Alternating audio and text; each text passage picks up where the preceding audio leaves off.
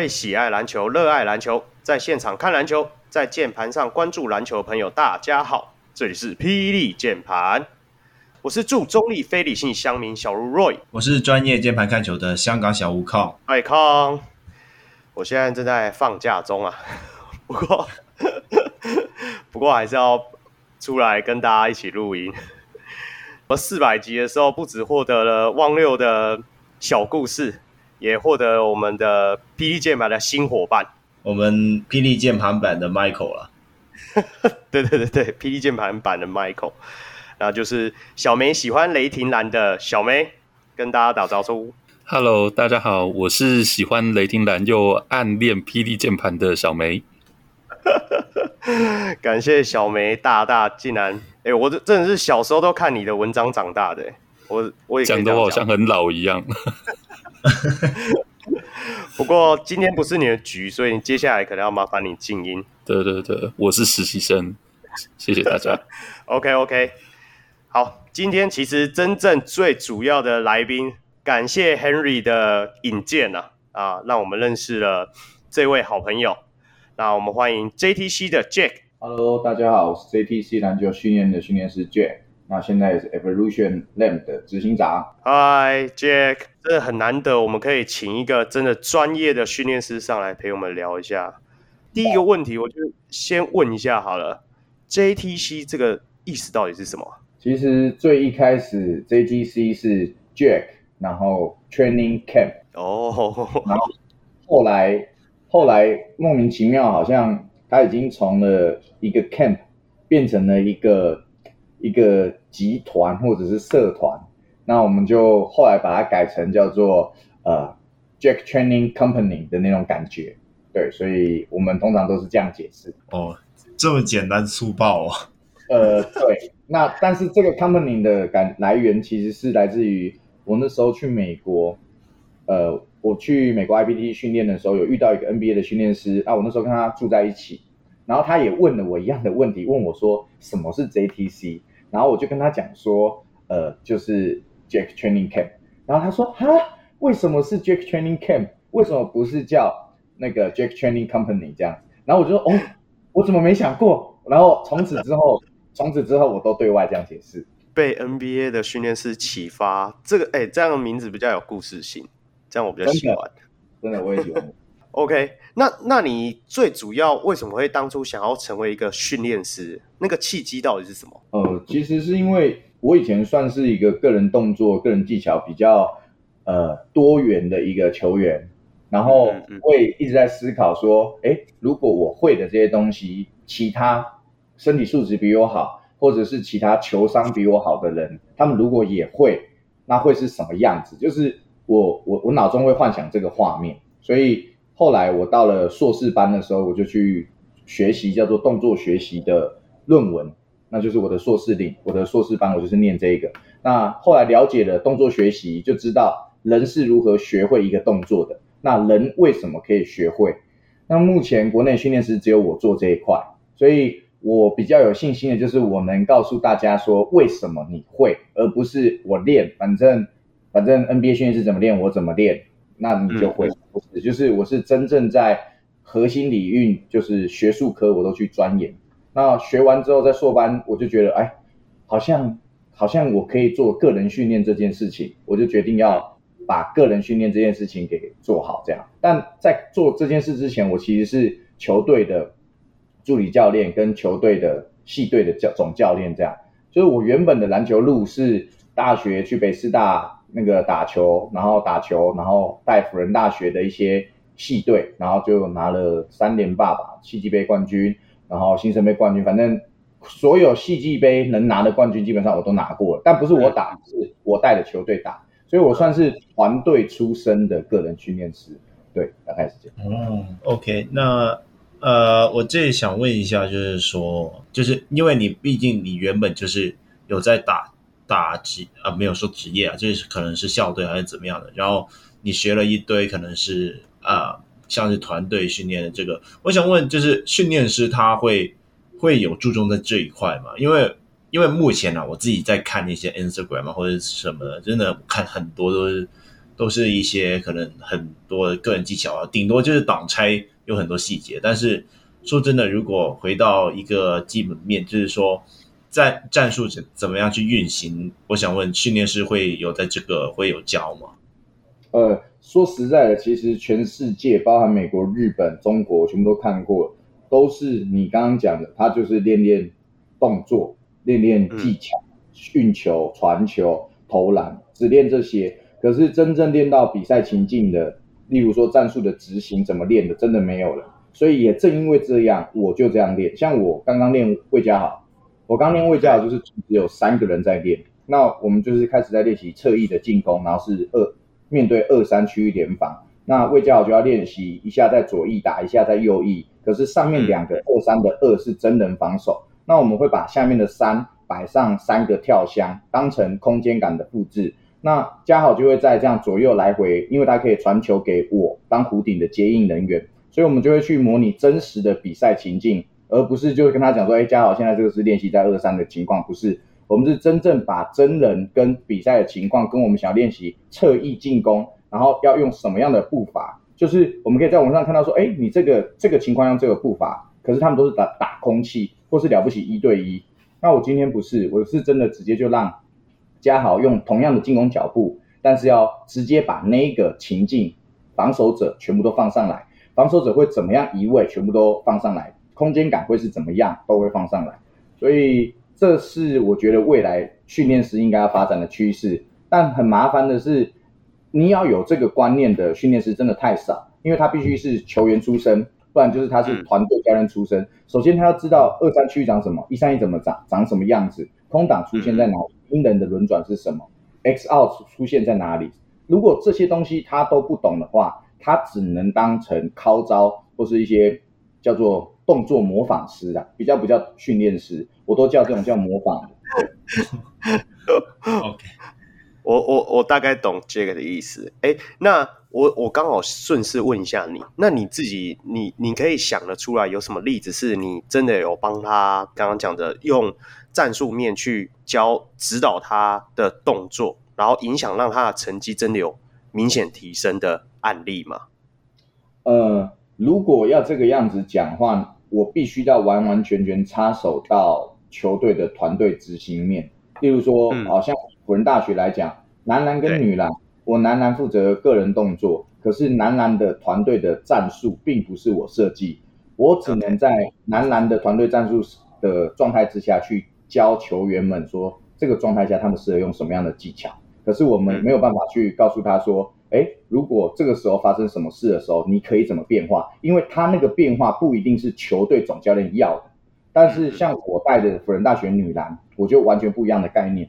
我就是一样用同样的思维，我用团队去训练个人技术的同时，告诉他，哎，接下来如果你遇到这个情况，你下一步要怎么做？所以辅仁大学女篮算是我从个人训练到团队执行，算是最有最我可以最敢保证说，这都是我一手造成的。不然就会像我以以以前对外通常都宣称，训练师其实对选手都没有帮助，就是嗯，选手他们的成就都来自于他们自己，对，因为总教练其实才是能控制整个球员表现的关键。说实在的，对，辅仁大学女篮的像什么谢雨珊啊这些，我都可以很骄傲说哦，这就是我练。可是你说像家豪，当然他会用我教给他的观念去打球，但你要说能帮助到他，我都不敢说那是真的是我帮助到他。OK OK，所以其实训练师这个角色有时候也是需要搭配总教练的观念哦。那你们会不会有时候会遇到冲冲突啊？例如说，你想训练这个球员，然后你觉得他应该可以做到哦，例如他是除了后卫以外，侧翼的动作他也可以执行，但是他的总教练却不是这么想，会不会遇到这样的状况？当然啦，所以所以你看这边就是讲到重点了，就是。明明你现在看到一个一百九十公分的一个锋线人才啊，如果你遇到总教练是要他去打四号五号，那嗯，对于你个人教练来讲，对于我来讲，一九零的锋线人才能跑能跳，就代表他是璞玉，他是可以练的，他不是苦工角色，他是有机会再往上走的。可是如果因为现实的战绩考量，你必须把它放到四五号去，那说实在的，那就不叫做球员发展。你只能叫做技术教练，NBA 有球员发展教练，球员发展教练是你要去管这个球员的未来的，所以目前台湾大学篮球还没有有这样子的配置，顶多顶、多就技术教练，就像我，然后后来别的团队 maybe 也有加个一两个技术教练这样，对。怎么听起来越来越像史伯恩的样子？那不管了。哦，对，好，对，如果你看你讲你讲 smart，因为像 smart 跟我比较贴切，smart 在践行四年全部都是做苦工，全部都是苦工。可是他来找我修赛期多积极的，都是在找我练运球、盘球、单打动作。他都他来跟我讲，我就直接跟他说，smart 做这些东西对篮球比赛没有帮助哦。我要先跟你讲这件事情，因为我要教他打得合理，怎么样多多偷两分。那时候我就跟他讲说，其实 smart 你要多拿几分，抢进攻篮板，帮队友做好掩护，你的成绩就会往上。可是他不要这些，他要的是拥有盘球进攻的能力，因为他知道。他未来想要变成外围的三号，变成阿巴西那个样子，嗯、所以对，呃，可是 maybe 护邦总教练不希望他这样哦，maybe 我不知道，他没有跟我讲。对，嗯，现在看起来不会啊，Smart 已经长得蛮算外籍生里面算延伸四号类型的，其实问题说你没有看过 Smart 运球啊，就是他不会执行单打战术。是没错了，他现在就功能性比较单一啊。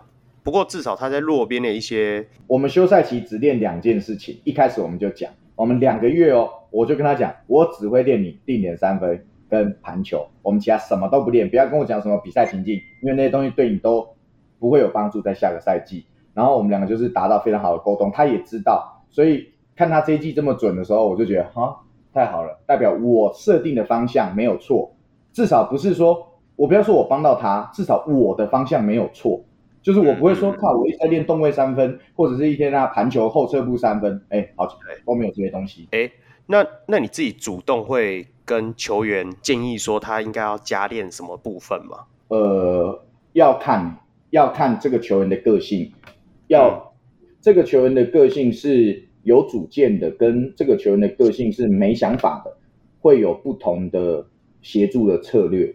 如果像我有一个好，我最好应该算最有主见的球员叫吴继，那大家也知道他都跟我很好，那他基本上是国内这个年纪最准的球员。那他他的训练哦，就是我我都会问他说他他想要的是什么，然后他也能很清楚的表明说，告诉你他想要的是什么。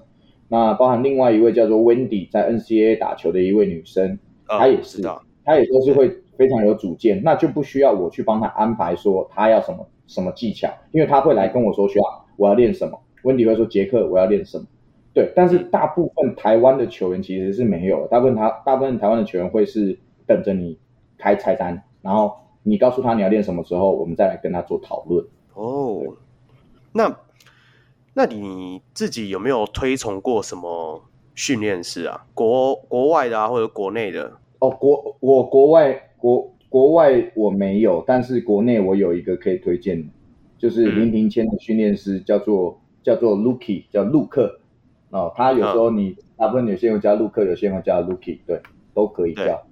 对，他是我我目前见识过这么多美国的训练师，然后出去走走过一回之后，我发现只有他的东西适合台湾人。我这边不是说他的东西。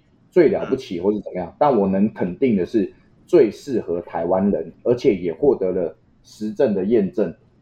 就是为什么？因为林庭谦打出来了哦。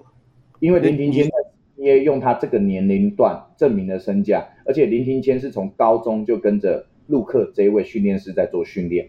那我的意思是说，你你怎么会觉得说他的风格是适合台湾人？因为我我们这边可以讲的比较硬一点，就是可能像可能是训练方法、细节这些，我们都可以稍微提一下，没关系。对对对，太好了。像是最近出去国外的去找 Phil Handy，我也很喜欢 Phil Handy，但我喜欢他是我喜欢 Phil Handy 这一个人，但他的训练方式不适合台湾人使用。嗯，就是我们要对，我们不能对人不对事嘛，我们要来以看事情。我喜欢 Phil Handy 这个人。我喜欢 NBA 的训练是，一个叫 Chris Brickley 的，我也喜欢 Michael Lancaster，这三个我都很喜欢。可是他们的训练方式经由我测试过，不适合台湾人，就是台湾人去执行了，我我就讲简单一点了，我直接照抄他练什么，拿来给我的客户使用，一点成效都没有用。那我也知道为什么，因为他们做的东西不合理。那不合理是什么？你要去想这个情况的这个情况，这个防守情况，你可以在这边使用这个技巧吗？例如说，你站在你站在侧翼四十五度角，那你就什么动作都不做，就运一个胯下加换手，然后就想要过掉前面的防守者，那这很明显是不可不合理的。体能上差。NBA 的训练师，美国的训练师全部都这样子练，就是整个世界都这个样子练，他们并没有考虑到说。这个情况合不合理？那你就会讲说，那为什么美国人这么强？哦，这个我就可以直接讲一个最简单的，因为像石波恩跟阿巴西都给我练，那有时候他们都会混到一些台湾人，就是有时候我在践行练的时候，石波恩会跟云豪或者是一些本土就台湾人一起练，然后阿巴西有时候会跟其他的台湾人雅轩啊、嘉豪他们一起练。我明明教，明明是我示范的动作，我示范的动作，嘉豪跟雅轩做的就是。台湾人的发力跟台湾人的节奏感，对，阿巴西做的就是黑人的节奏感，石伯恩做的就是节奏感。可是他们明明就是前面就是我教哦，嗯，就是同一个教练教，当下是同一个东西，然后我就知道黑人在使用身体跟台湾人在使用身体是不一样的，他们的神经回路对于他们肌肉的有效应用是不一样的。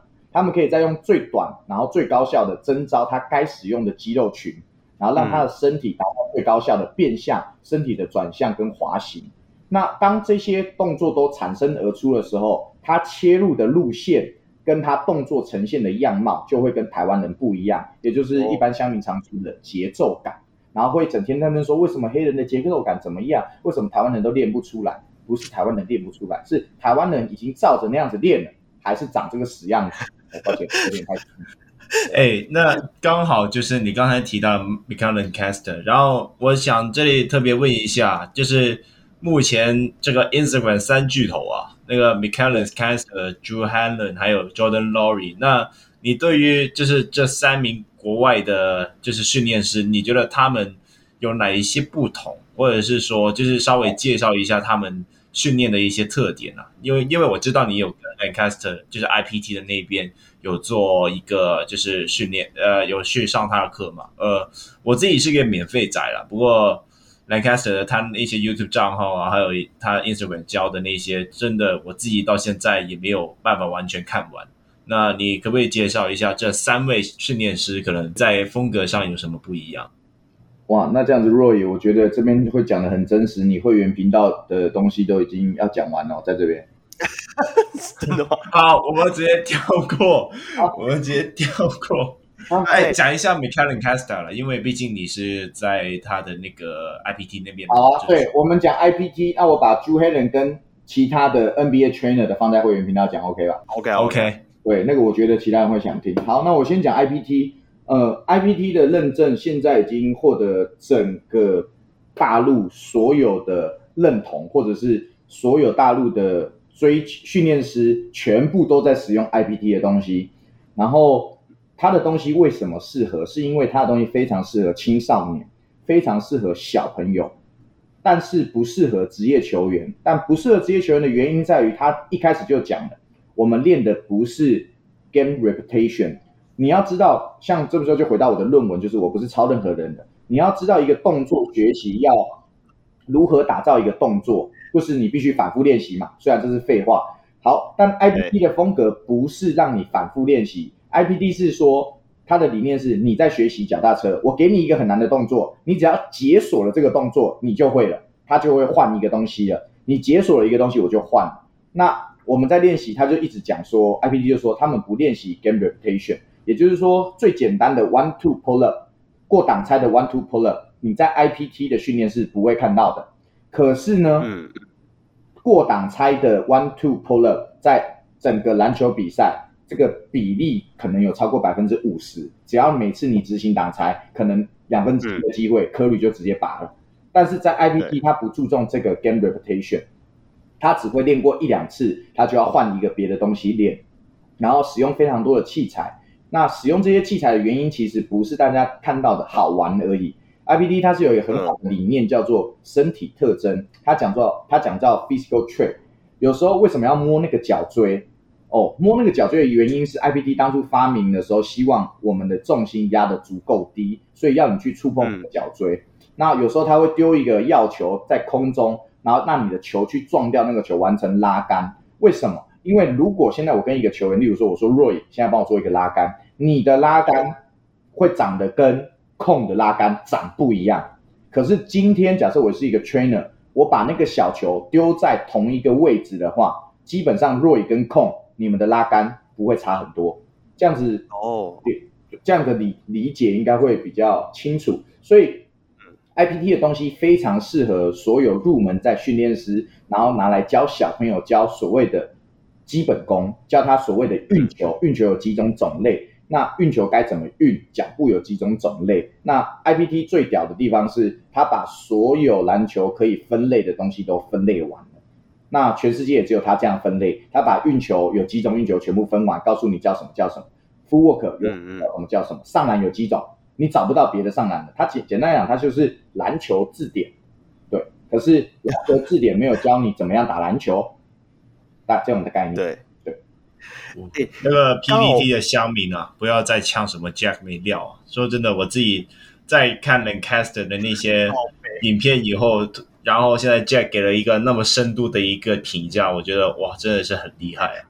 但我我是直接说对比赛没用啊，就是我们可以说，就是我们不要说人家什么东西没有，是人家什么东西好，跟人家什么东西真的不能用，我们要说实话。那不能用不是因为我讨厌他，我是他铁粉，他到现在他的会籍，我的 certification 都还在认证当中，每个月要缴四十九美金，都几年了。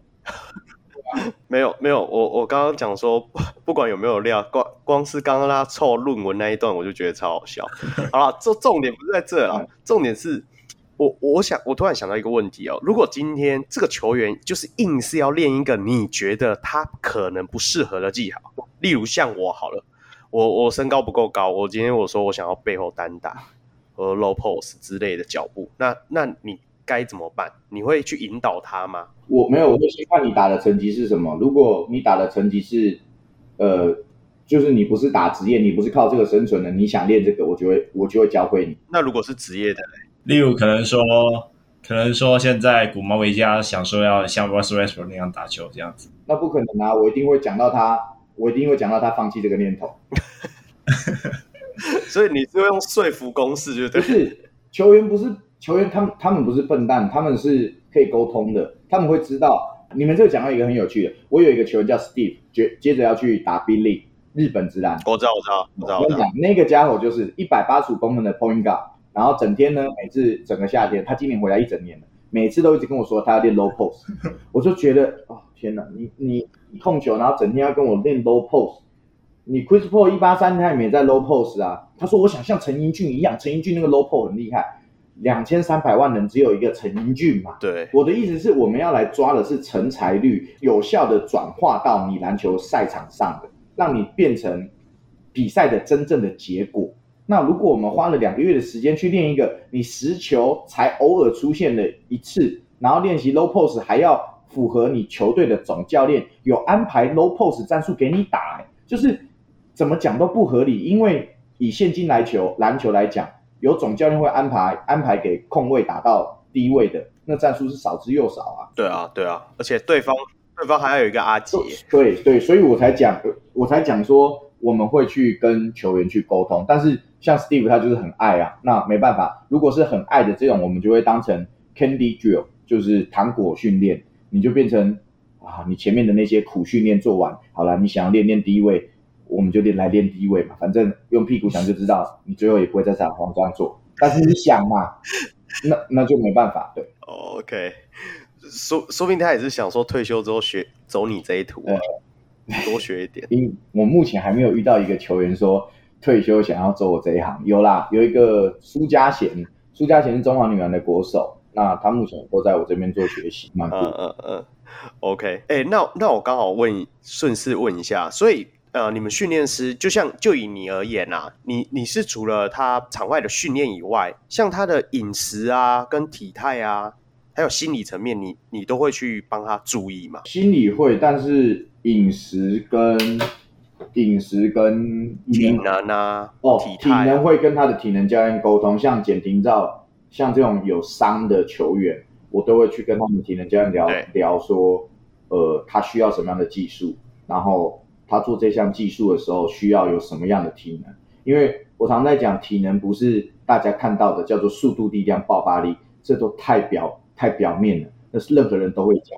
我现在讲的是我在进行这个侧向 crossover 的时候，我的身体角度到达什么样的境界的时候，我会使用到哪一个肌群？我的脚踝的角度到哪一个位置的时候，我身体弯不下去了。为什么弯不下去？我膝盖这时候会不舒服，可是我必须使用这项技术，因为这是我在篮球场上生存的技术。那这个是我的体能教练需要跟我沟通的，而不是我就要把它练得更快、更跳。这种都是废话，你你做到这些事情只是基本而已。所以，如果以我的一个体能教练来说，要练我辅仁大学的球员，然后跟我说他只能做到哦，我让他变得更快，让他变得更跳，那你来干嘛？他们是是要来比什么十项体能王吗？不是啊，他是要打篮球的。OK，你自己，诶，你你自己怎么看说？说如果今天这个球员接受你的训练之后，嗯、然后他自己的表现就是没有想象中的。高这种东西都一定会遇到嘛？你你会怎么去说服他？他怎么讲？聊天吗？这样讨论说服他吗？其实我没有教错你，是你自己不会用，这样吗？不是其实其实选手他的表现什么的，就像我不去承担选手的成功一样。对，所以自然而然，选手他不会因为他的表现差就也从来没有。说实在，真的没有，因为。我从来不把选手成功挂在嘴巴上，但是很多哦，这边又要讲，国外的训练师都喜欢把 国外的选手的成就都挂在他嘴巴上，像那个像那个朱黑人就是啊，那个朱黑人就是什么 Jason Tatum 他练的，Bill 他练的，他像 Ju 他就是他其实有很多人跟他练，然后后来都不见了，Michael Fultz 啊，然后今年的 Adebayo 啊，Adebayo 超级不准啊，那你跟我说你超会教投篮，那你不是嘴炮吗？所以你不要跟我讲说哪一个训练师真的特别屌，真的特别会练，因为跟他练的选手，我每个人都能讲出失败的嘛。那只是你只去看他的成功的，你把他阿德贝尔拿出来看啊，怎怎么不见了？你把他的那个拉维的国际赛拿出来看啊，怎么不见了？就是台湾人现在像今年国王国王去找朱黑人，就把那个朱黑人扯得跟神一样，我就觉得，哦天呐，拜托不要再闹了，你把这些人放在美国一年回来还是一样。这。毕竟他们真的也去了。其实这个也是我，我，我，我我在这一段录音之前，我自己私下跟康有稍微聊过。因为我一直觉得说，国王这些球员去真的是一定是见到不同的世面，但是相对的，你会遭受到更高一个层级的打击，会不会影响他们回来信心？这个我真的不了解，就是只能看下一个赛季的时候看他们的表现。但是当然。我对于新北国王这样愿意带球员去，这个行为真的超棒。如果我今天是其中一个球员，我已经爽死啦、啊！哎、欸，我有钱领，有钱领还可以招待去美国玩，不不，去去招待美国见见世面。对，不是玩，不是玩。对啊，对啊，所以我觉得说是真的不错了。超好。那我我刚好延伸一下，你自己觉得说，像这两年。是国内已经开始慢慢兴起，说球员都会在找训练师训练这个风气，你怎么看？说实在，是真的真的有，因为那时候，因为我是台湾第一个嘛，那时候台湾第一个，我拿到认证，然后又第一个回到辅仁大学当真正的球队的技术教练。后来每一个每一个团队，那时候我回去的时候，我去协助践行，又有协助国体，又是辅大。所以，我等于我是一个 UBA 的一级教练，然后我又在分别在另外两所大学担任他们的技术技术教练的指导。越来越多的小朋友，国体的小朋友，那会有很多南山的嘛，那甚至各个不同的学校，他们学长传学弟就有传开来。所以现阶段以正甲组来讲，甚至包含到乙组前半端的球员，都其实都有在私下找个人训练。我觉得这是不错，但。这边我看你的问题是国内外比较，我比较想讲这个。你说国内外比较，重点是国外的小朋友或者是青少年学子找训练师，他们是一个日常的 routine。台湾现在找训练师是想要找到自己打球能成功的方法，完全是不一样的概念。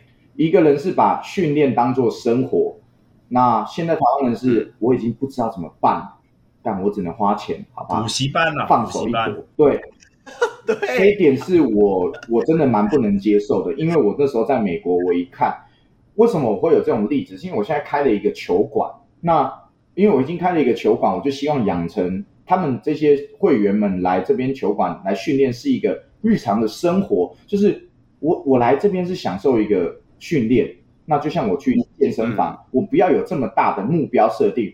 当你一直多渴望要一个东西的时候，你其实你得失心会很重，而且你会真的反而得不到。可是当你已经享受享受训练的时候，你得到的 bonus 会更多。可是现在不是，现在的训练训练师是每一个人都在找训练师，反正好啦，我花一千五两千给你，反正你就是要对我负责了，就是我我打的好或坏都是要对你负责。但这在国，在美国至少这很亚洲啊，就是整个感觉就是大家都比较现实那样。呃，对，说说实在，所以所以我像我遇到这种，我都直接讲说，你拜托拜托不要了，因为我所以我一直在推广说，训练师不是神丹妙药，但有一派的人马一直现在一直在推说要找训练师，我一直说拜托不要找训练师，千万别要，千万不要不要浪费这个钱，真真的真的不要。因为你找训练师，第一个你要先会挑，第二个是你要知道你为什么要找训练师，你到底打的成绩到底是什么，这个才是比较重要的。所以，Jack，我刚好问你，所以你自己怎么评量说你自己给球员的训练到底有没有成功？呃，就是看他比赛比赛画面嘛。你像古毛维加，我自己发明的某一个动作，就是那不抄任何人的。对，那那结果他在赛场上一直用，像古毛就是用很多的。那林哲廷也是用很多的，林哲廷会做一个忍者手啊，我自己发明的。我跟你讲，这忍者手的故事才好笑。我当初呢，因为我发明了这个技巧，然后我就知道一定会有人要抄，所以我就叫他忍者手，故意叫一个非常非常中二的名字。然后整个抖音哦，大陆的抖音全部都开始讲忍者手，整个台湾都讲忍者手。然后我就说，哇，真的是真的太搞笑了，就是就是当你是先。当你是发明家的时候，你就会有这种事情，就像麦卡一样，IBD 他现在也是发明了什么脚锥啊、drop 啊什么东西，所以每个人都开始学他。那搞不好当初麦卡只是随便讲的，他就叫 drop，然后全世界人都在都在学。那好，这个是小故事。忍者手是一个，哲廷在赛场上常常用，辅仁大学的球员都会使用。那古毛维加会使用 rolling，是用绕，就是会把你绕开，像划船一样划开。那对于我而言。他们有没有使用在赛场上？如果有，对我而言就就是有验证的；如果没有，那就是没效。对，我我不知道为什么你听你一直臭人，真的听得蛮爽。我我刚刚有臭人，是是没有。OK OK，那我刚好延续一下，对啊，像你你们训练师还会挑客人吗？还是说几乎所有案子有有来你就接这样？其其实我原本是什么什么案子都接的，那是在我的时间还 还很 free 的时候，是什么案子都接。但是现在我的时间已经全满了，那我也没有也没有所谓能不能挑了，就是我现在就是时间，哎，刚好这个时间你可以，那就是就是那就 match。那如果这个时间你不行，那我没办法，不是我挑是。我只剩这个时间哦，不，所以没有那种 这个球员你没有很喜欢，但是他硬要来找你学那种的状态。没有啦，怎么可能有这种事？有球员来找我们，我们都很开心啊。我我们会疑问吗？没有啊，我觉得我觉得基本上对于训练师来说，有人找就是有人肯定的意思。对，有人找对我们真的是最大的肯定了，我们不会挑的。哦，OK OK，好，那。我我看你其实其实除了训练一些职业球员以外，你也有训练一些基层的球员嘛，就是像比较国小的啊，甚至说女篮都有。那你自己觉得说，像他们这样教这两边的话，会各自遇到什么比较困难的地方吗？哦、就是在呃，说实在的，基层选手就是基层的经费特别的少，基层他没有办法拨一个稳定的技术指导费用给给我，那。那就没有办法定期的去做指导，但像以辅仁大学女篮来讲，那是因为那是我母校，然后我就是义务在那边教了他们四年，就到现在都至今都还是，就是没有领学校任何一毛钱，所以这一点算是蛮困难的。那是因为我有自己的事业，但是一正常的人来讲是不可能做到跟我一样的事情。你不可能能在大学四年，然后一毛钱都不用理，然后再协助一个校队，还协助两队。基层最难的是这个问题，是经费上的不足。然后如果说是以训练内容上面难的地方，是你基层球员他会的东西跟职业球员会的东西，当然是完全天差地远。所以你在做个人训练的时候，你甚至有时候反而不是在教个人训练，是在教团队观念。哦。因为他要知道这个团队观念，他才知道为什么要使用这项技巧，为什么在这边要这样护球，为什么在这边的时候脚步要这样子踩。如果不这样踩，就没有传球的角度，队友上中的时候你没办法传。这种这种感觉，就是你在教基层的时候会遇到这样的问题。然后你这边的困难点，我不知道你是要问是我执行上的困难点，还是说什么？因为像都可以啊，都可以啊。像幼儿，如果以正常的训练师遇到幼儿，他们是最头痛的。所以在台湾，幼儿体育有额外拉出一块领域，就是你现在把线上的篮球教练直接丢到幼儿，我跟你讲，那些教练全部都死，绝对死。因为教幼儿，你要先把你自己的智商降到儿童儿童阶段，然后用儿童能讲的话让他们听得懂。但是很多人没办法这样讲。来，假设一个篮球教练说：“来，现在帮我排队，帮我排一排直线站好。”我跟你讲，你跟两岁的小朋友、三岁小朋友讲这个，他最好是听得懂，他绝对听不懂。所以如果你这种情况，你要怎么解决呢？你就说，来帮我像火车一样排好，马上小朋友哦，我是火车。然后如果你是教练，还说我是火车头，赶快排在我后面，马上小朋友爱死你，直接排在你后面。所以光一个排，你在幼儿这个领域，我懂，你就已经是独立的领域了。所以幼儿的困难点是。篮球教练必须要放下自己的身段跟自己的所谓所有的专业知识，请把你自己降为儿童。对，嗯，那最后，那我这里想稍微问一下，就是说，就是相对来说，你可能职业球员和一些基层，甚至说我会说业余啊那些球员，他们因为毕竟他们练球时间其实很不固定，因为就他们就不是职业嘛，他们就可能相对来说会像像是一个可能一个暑假，甚至是说。可能两三个星期，每个星期来上一次课这样子。那对，这样就是如此如此少的训练时间，那和职业选手的那些就是比较常规性的训练。那我想问，那个分别在哪里？是说可能那些基层的选手，你会给更多不同的练习，然后让他就是有一个 stimulation，就就只是这样，还是说还是说会有别的教法？哇，你这个讲到好有趣，我这边有一个可以分享。我有一个球员，原本是国中乙组，然后他是乙组全国的球队，然后他是从小学六年级就跟着我练，那固定每周都一次，所以他其实是业余，但他超固定，每周会上一次课。然后，但是他现在到高中，他去 HBL 的球队了，哦，就是你讲的，偶尔他不是因为家里钱的问题，是因为是因为他就校队要练球，所以不知道什么时候放假，台湾的高中不知道什么时候放假，所以他原本。一个定期一周会来 work out 一次，变成一个月 work out 一次。对，这是我遇到的。目前我的所有球员，只要还没有进到甲组 HBL，业余球员都是稳定稳定一周一次哦。所以其实基层球员，如果你不是甲组的，都是稳定训练的。这边跟可能跟控刚理解的有点不太一样，就是乙组球员反而其实是基层球员超级稳定。然后甲组球员就超级不稳定，包含我要讲的说职业选手我遇到的困难是什么？我们现在职业球员真的超不稳定的。呃，我有一个要去梦想家的球员，他的练球时间就是超级不稳定，动不动可能要被征召，动不动要下台中，可能要怎么样？那包含像古毛维加，动不动要去台南。对，像现在我遇到的这些职业球员，现在都会有这些问题，就是练球的时间是没有办法稳定的，在台湾的休赛期。所以算蛮奇怪的一件事情，因为现在是休，现在是 off season，但是全部的人都 in season 在处理球队事宜。对，那我昨天在剧院的直播也讲到这件事情，然后大概也可能又被延上，因为不小心讲真话。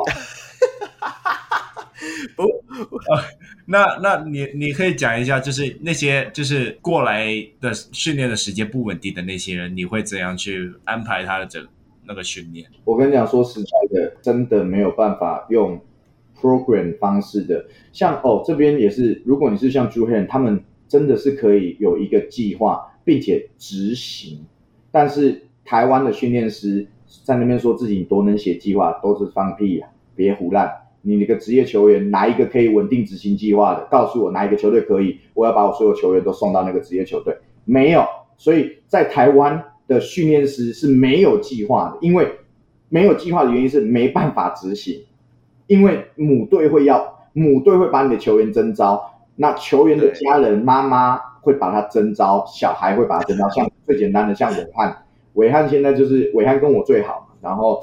韦汉都是休赛期都一直跟我练，一直跟我练，一直跟我练。但是当他加盟中信之后，哇，惨了，没时间了。他的时间就两个，一个球队练球，一个是跟家人相处。那哪有空？哪有空跟你训练了？对，OK，我大概理解。其实现在训练师这个角色就有点夹在……对啊，为什么台湾的球队这么多？休赛季不是？就是、呃，因为我在这边再告诉你一个事情，就是因为。他们觉得他们球队有配置个人个人训练师，所以他们现在说这些球员在休赛期，对不对？统一由母队在进行所谓的个人训练，你懂我意思吗？哦，我懂，我懂，我懂。对，哦、那像我讲一个简单的，像桃园云豹，桃园云豹的个人训练现在是那个刘家发宝宝哥跟苏奕杰在带的。那你说宝宝的个人训练跟现今篮球的个人训练？长一样吗？不要啊，我我我有我 有被老一派球员教过的经历啊，所以我才讲说，嗯、呃，这大概就是现在我们会遇到的状况。我我觉得现在台湾的职业篮球还在在真正在走往职业化的路上而已。是我我我大概理解 Jack 讲的，因为其实你我们大家也会看 NBA 嘛，NBA 基本上休赛季的时候，球队真的会去找。球员训练的事情真的是少到爆炸，除非新秀了。你说新秀他们会去关怀，我也很少看到有 interview 有有球员是现在休赛季就还在球队上训练。那啊，台湾会跟你说那是 NBA 标准的借口，就是反正反正只要跟人家不一样，就回你一句那是 NBA，然后来来嘴来弥补自己，或者是欺骗自己，欺骗自己这件事情。就是这件事情跟那是不是 NBA 一点关系都没有，但他硬要跟你说啊，那是 NBA。嗯嗯嗯，我我大概理解你的意思。你看，像国国王为什么现在那些人飞出去了，就是因为国王外教放假啊。对啊，我我觉得目前台湾篮球的那个环境，还是说就是个人训练还有呃球队之间的那个平衡还没有拿捏到了。对，就是就是可能球台湾就台湾的劳工就比较惨嘛。就是球员，就是血汗劳工，就是要既然都请你当职业球员了，就直接把你休赛季也拉过去，然后去那边练他觉得可以要用的东西。那我觉得这未来也许会比较平衡一点了，因为说真的，呃，我们也不确定说你就算是休赛季，你跟球队练会不会是一个好的方案，因为现在说真的，指南也才也才现在准备第三年而已。那希望未来可能可以看看到一个比较好的平衡在了。对对对，但但我我也必须说啊，啊如果他真的把这些球员都放假了，这些球员真正会去做训练的有几个？你要去要去思考一件事情，球团为什么不不敢做这件事情？就是台湾台湾人如果真的给你放假了，真的会去执行训练的有几个？除了旅美吧。我真的不知道，我敢保证有谁？对啊，对啊，Jack，我我懂这个意思啊，这也是我一直觉得，就是说他们叫做职业球员，他们想要领那些薪水，他永远就要有那个心态去准备啊。就像我会有时候，我之前在节目上我也一直讲啊，有些球员很喜欢在 IG 上放一些新群的抒发文，我我也觉得那个很奇怪，那个在于球队公关里面是不能够出现的啊，你。你你要知道说，你今天是职业球员，你可能会被某一个小孩子当做偶像的人哎、欸，啊、可是你在 IG 上面骂脏话，嗯、就那种感觉啊，我会觉得说，原本就就就如如同你讲的，真的今天如果球队就是放大假，让他们放假，然后那个球员没练，然后他被淘汰，那他就应该被淘汰，因为他就是没有那个心态到，因为球员不是只有球技，心态也是。职业球员的一部分，我是这样认为。我这边就先不敢讲职业球员，啊、我讲我在辅仁大学四年，哦，我接触过的辅仁大学的球员都是将来都是准职业球员的嘛，因为就是甲一级就是准备直升。那这四年哦，对，只要是放假，只要是放大假，有球员回来训练的，手指头五根以内，四年五根以内，你看从大学就这个样子的，你这些人就是从大学上去的嘛，所以你就可以去推估说，真正如果放大假会怎么样？如果说今天连大学你只要放大假，哇，整队十十八个人有将近十二个人都疯狂自己会训练，我跟你讲，哪一个教练会想练球？我的球员比我还认真的，我还练什么练？对，所以美国其实就是这样啊。美国像休赛期他们进，他们只要一进休赛期，每个球员都会自己安排好自己每每个礼拜休放假的训练的什么时候。就是呃，也不是说崇洋媚外啊，但是就是美国人他们真的对于安排自主这件事情会比较好。那台湾人习习惯总教练帮你打，帮你安排好。我觉我觉得是民俗呃风俗民情不太一样，因为美国的就 NBA 那些球员好了，他们要挤进那个窄门，甚至是说他们很多人从高中或者是国中的时候，他们都知道说他们不好好打篮球是没有饭吃，对是有可能就是就这个人生就 Q 杠。可是因为台湾。的职业篮球这这个行为真的是这两三年才慢慢才会被人家成长有那个想法起来。我相信未来越来越多呃新的球员上来的时候，他会越来越知道说自主训练或者是说什么才叫做职业球员的这个状态。我相信这个是一定会有的。对啊，没错。OK OK，好，那我们接下来还是要延续一下，我们继续后面的题目，还有很多。哎，那你你自己会根据我们球员的特性去设定他的训练的目标吗？当当然，这是这是一定的，就是这是我们的专业嘛。OK，好，这一题问的很烂，所以 我直接问下一题。我自己写，我自己问完都心虚，这个不要剪啊，这个要放进去，这太好笑了。哎、欸，你会如何根据球员的特性去设定他的训练的目标？哦，首先我先会去观察他到底他打什么位置，第一个，对，然后他在球队是扮演什么角色？他是打二十分钟的还是打八分钟的？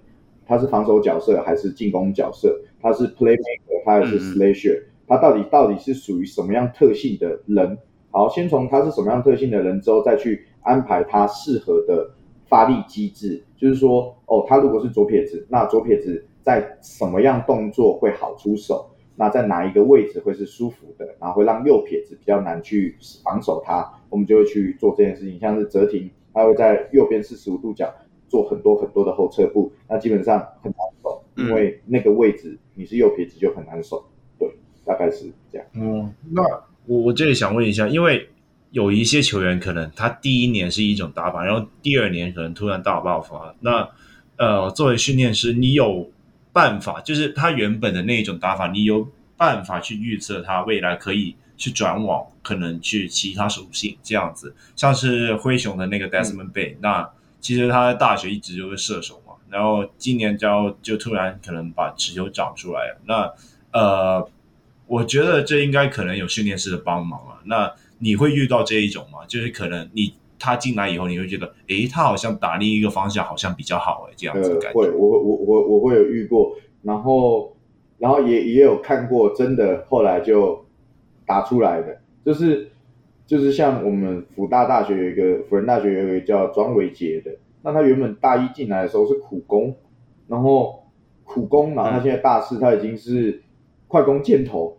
就是他从一个苦攻只能上去防守的，然后变成对，已经是快攻箭头，然后快攻的时候有可以取取分的他自己的武器，我就觉得哇，那就是有转型的，然后他也自己有想要往三号去去转，因为他以前比较像是扛四号的苦力，对，明很明显的像巴西其实也是哦，但巴巴西的转型跟我没有关系，巴西他在世新大学的时候，跟他现在进到中信的时候。其实是完全不一样的球员，斯波恩其实也是，都都已经完全转型。但是斯波恩的转型是因为许哥许许总他愿意给他去做这个转型，我觉得算蛮佩服许许教练。但是可能他也知道他的，他是知道黑人的发力机制跟台湾人的发力机制不一样。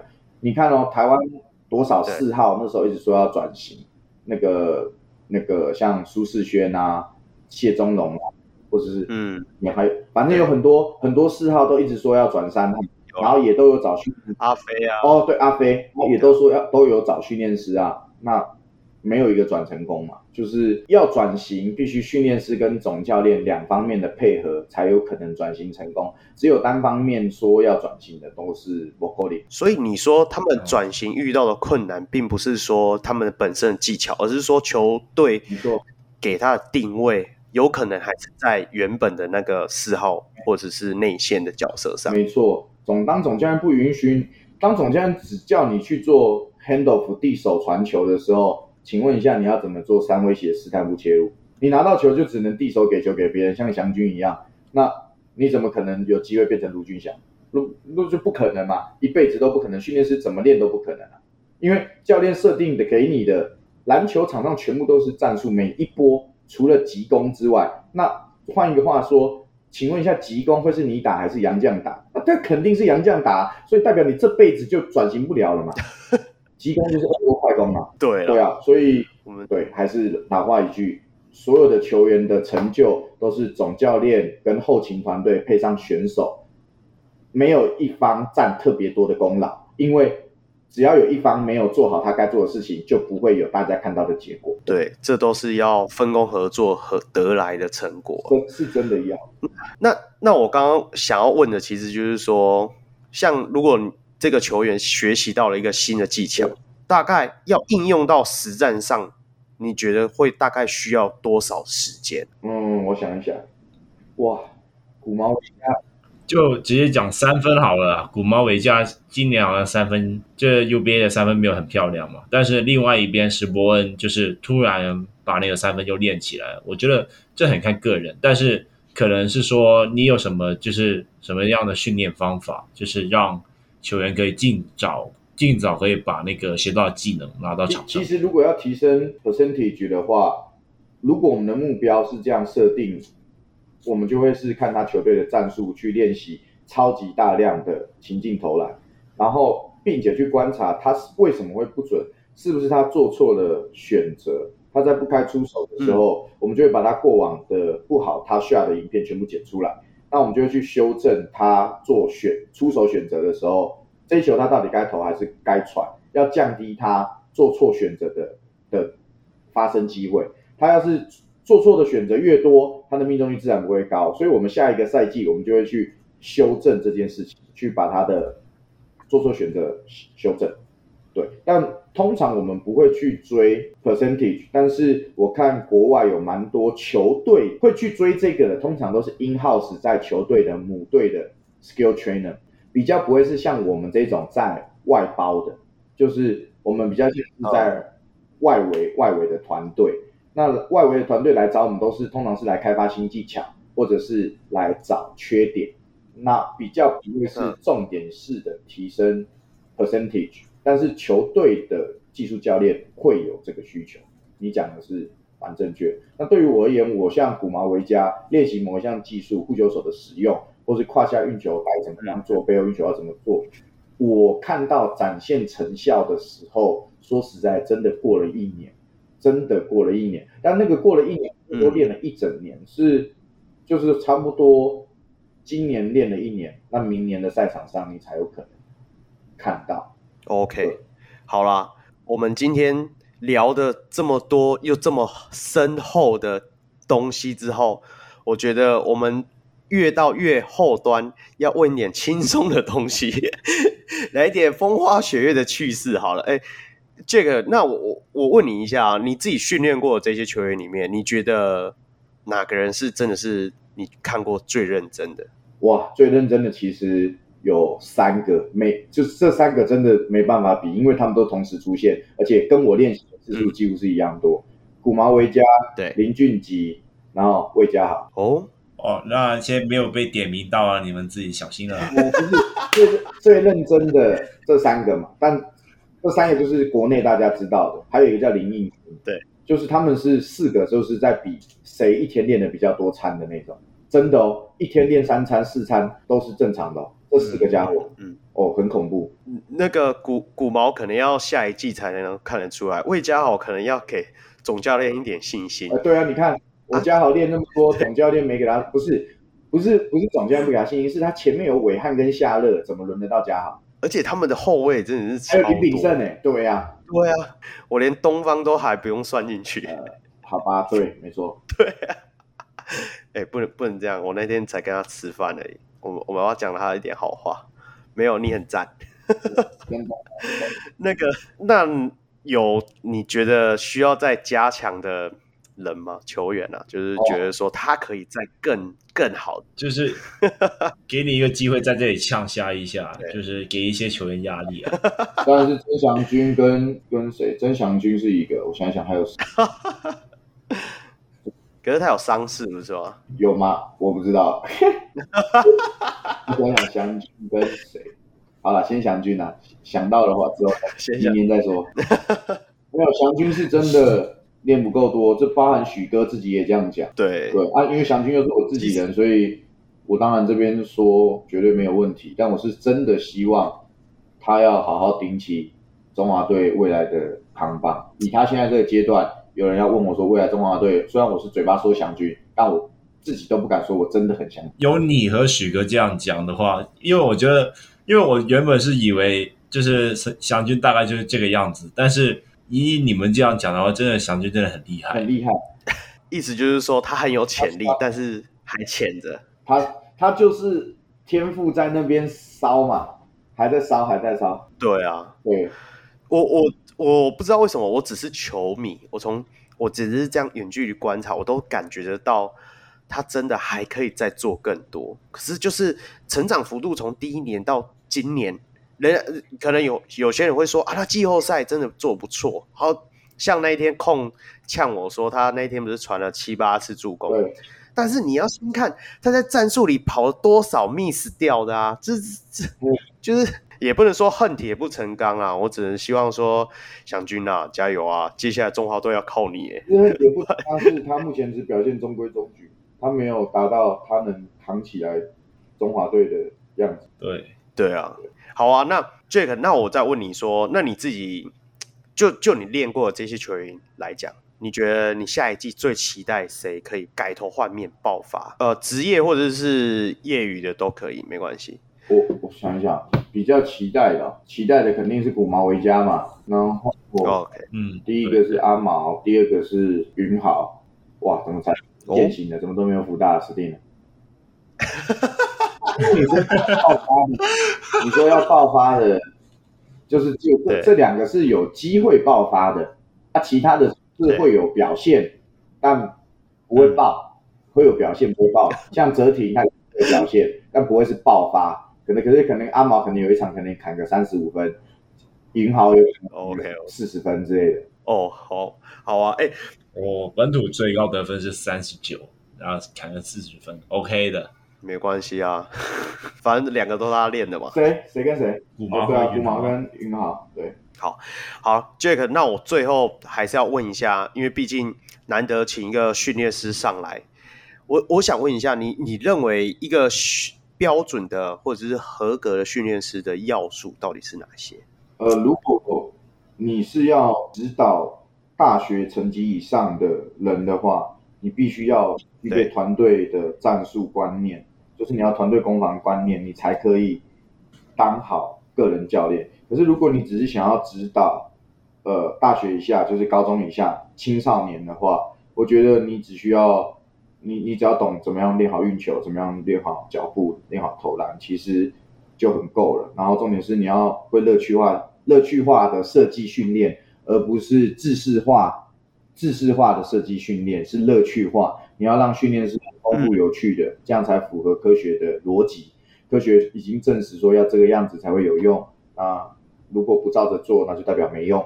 对，大概是这个样子。哦，那稍微讲一下，就是如果我未来想要成为职业的训练师的话，那用我来当例子了。那你觉得就是未来可能要需要做一些什么？你说你需要做哪些 study 吗？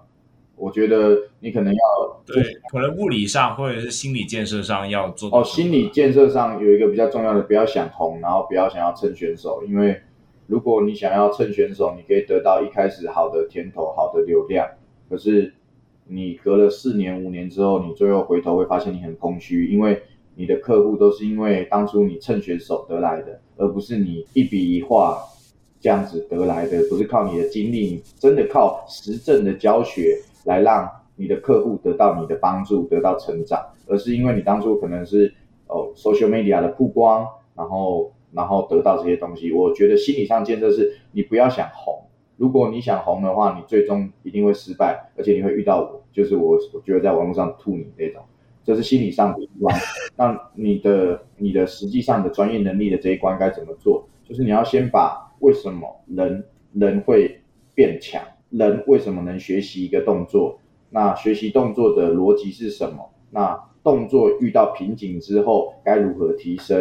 然后接下来才会带入到比赛情境。我们要先从人体开始，从人体的不能违背的方式去。去解决，才会来考虑到比赛场上会有各种变因，才来考虑这种东西。所以要先懂基本的人体的运作模式，然后人为什么会进步。嗯嗯，我总结一下，毕竟我自己也是有在带基层篮球这样子。那那你知道香港的东西就是全部包，全部都是教练一个人自己包一包，然后全部都教啊。那我觉得最重要的是谦虚啊，就是教练还有训练师这个，就是谦虚，对，没那么好当啊。就是我觉得可能有一些人会觉得说啊，我打球就没那么好，所以我就跑去当教练，就是想去延续可能教呃在篮球这边的路，或者是怎么样的。但是呃，每一行每一个职业也是有它的一些难处，对啊，而且有它的专业性在，对，所以就谦虚是一个很重要的事情。对，对，没错没错呀，yeah, 我不知道为什么我在靠北，我才二十一岁，我不知道我讲这个有没有说服力，完全没有。我讲应该比较有，是真的要，是真的要，真的要谦虚啊！真的是，我都一直说，所以我才说我们都没什么用，一直说自己有用的都很奇怪。哇哦，我只是我只是觉得 Jack 真的是很屌，整段访问真的是你都是杀人不不见血的那种感觉。我懂啦，就是那种讲话比较一针见血。我我蛮喜欢这样的风格啊。我只是想说实话而已。如果你不靠别人生存的时候才能说实话，自己要有内容的时候，你才敢讲一些真话嘛，对不对？没错。OK。好，Kong，你还有什么问题吗？没有啊，很感谢 Jack 上来啊。我觉得，哎，我这里要稍微讲一下，我们现在才录了一个小时多一点，但是我觉得这一节内容非常丰富啊。那个 Jack 他讲话真的是一针见血，然后我觉得这一这一次我也受益良多，因为毕竟作为这基层篮球的教练，我也觉得就是很多东西我都有有点感同身受的感觉啊。对，我真的是没有想到 Jack 能够带给我们那么丰富又不同想法的眼界，然后那么多的呛声，真的是这一集真的太有趣了。好，那最后节目也到了尾声，宣传一下我们小人物的专属会员方案。那国际小小人物可以上 Patreon 搜寻，台湾小人物可以上啧啧平台加入会员，就可以获得我们专属的讨论区，也可以收听 Patreon 会员特辑。收益部分除了会制作纪念笔给上节目的来宾之外，也会运用在录音软体的维护，让我们能够制作出更好的节目。同时每月也会捐款给门诺医院运动防护治疗专案。小人物上人在此邀请大家一起回馈台湾的基层运动防护，每月六十元，让你篮球观点更多元。最后要记得追踪我们小人物上篮的脸书与 IG，并与我们留言互动，也可以到我的 Instagram Kong NBA 留言私讯，一起讨论篮球。好，最后我是祝中立非理性乡民小卢 Roy，我是专业键盘看球的香港小吴 Kong，我是 JDC 篮球训练的 Jack，我有一个球馆，然后欢迎非常喜欢篮球的人，但是不是想要作为一个职业球员发展。都可以来我的场馆，跟着我们一起训练哦。那就谢谢 Jack，那我们下回再见喽，拜拜，拜拜。